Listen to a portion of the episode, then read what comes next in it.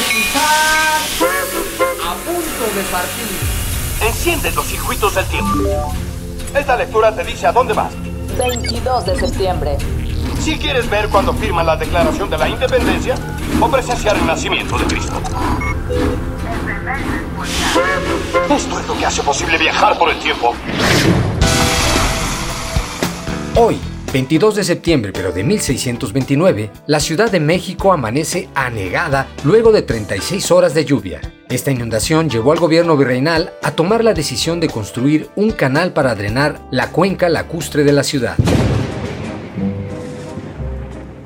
Un día como hoy, pero de 1928, ¿qué crees? Se descubre aquel medicamento que ingerimos que nos ayuda a curar las infecciones.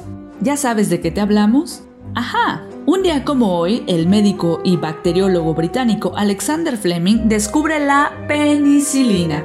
Resulta que al inspeccionar sus cultivos antes de destruirlos, notó que la colonia de un hongo había crecido espontáneamente, como un contaminante. Fleming observó más tarde las placas y comprobó que las colonias bacterianas que se encontraban alrededor del hongo eran transparentes debido a una lisis bacteriana. Para ser más exactos, penicillium es un moho que produce una sustancia natural con efectos antibacterianos. Sin embargo, el antibiótico despertó el interés de los investigadores estadounidenses durante la Segunda Guerra Mundial, quienes intentaban emular la medicina militar alemana, la cual disponía de las sulfamidas.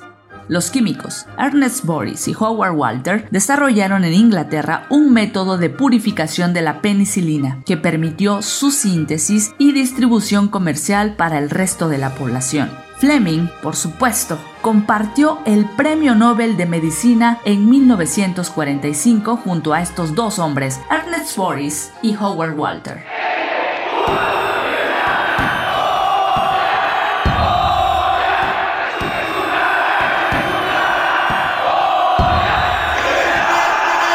...1910... En la Ciudad de México, con motivo de la celebración de 100 años de independencia, se inaugura la Universidad Nacional de México, hoy Universidad Nacional Autónoma de México, siendo madrinas de nuestra máxima casa de estudios las de Salamanca, París y Berkeley.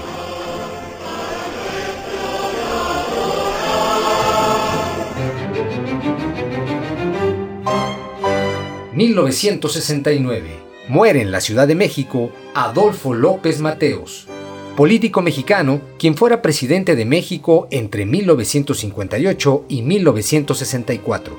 Durante su administración se crearon el ISTE, el Museo Nacional de Antropología y se nacionalizó la industria eléctrica. También el dirigente campesino Rubén Jaramillo fue asesinado por el ejército.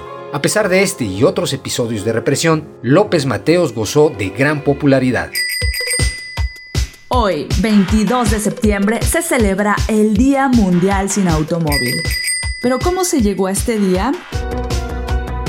Resulta que a partir de la crisis petrolera en 1973 comienzan a aparecer las primeras ideas para desincentivar el uso del coche y promover medios de transporte más eficientes. Sin embargo, no es hasta octubre de 1994 cuando se organizan las primeras jornadas sin coches y como campaña a nivel nacional, el primer país en aplicarlo fue Gran Bretaña en 1997, por lo que desde 1987 se celebró en toda Europa y con el patrocinio de la entonces Comunidad Europea una jornada sin coches. En México empezó a celebrarse el Día Mundial sin Automóvil de manera más formal en el año 2014. Algunas de las ventajas de esta importante acción son incentivar el uso de transportes eficientes y sustentables, ya que las grandes ciudades no dan abasto con la creciente cantidad de automóviles, disminuir la contaminación sustancialmente y evidenciar el impacto de vehículos automotores de combustible fósil en su rol contaminante del aire.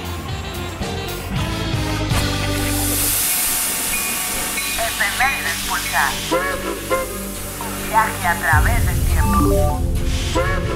Una colaboración de Pulsar Producciones para Radio Libertad. 88.9 FM.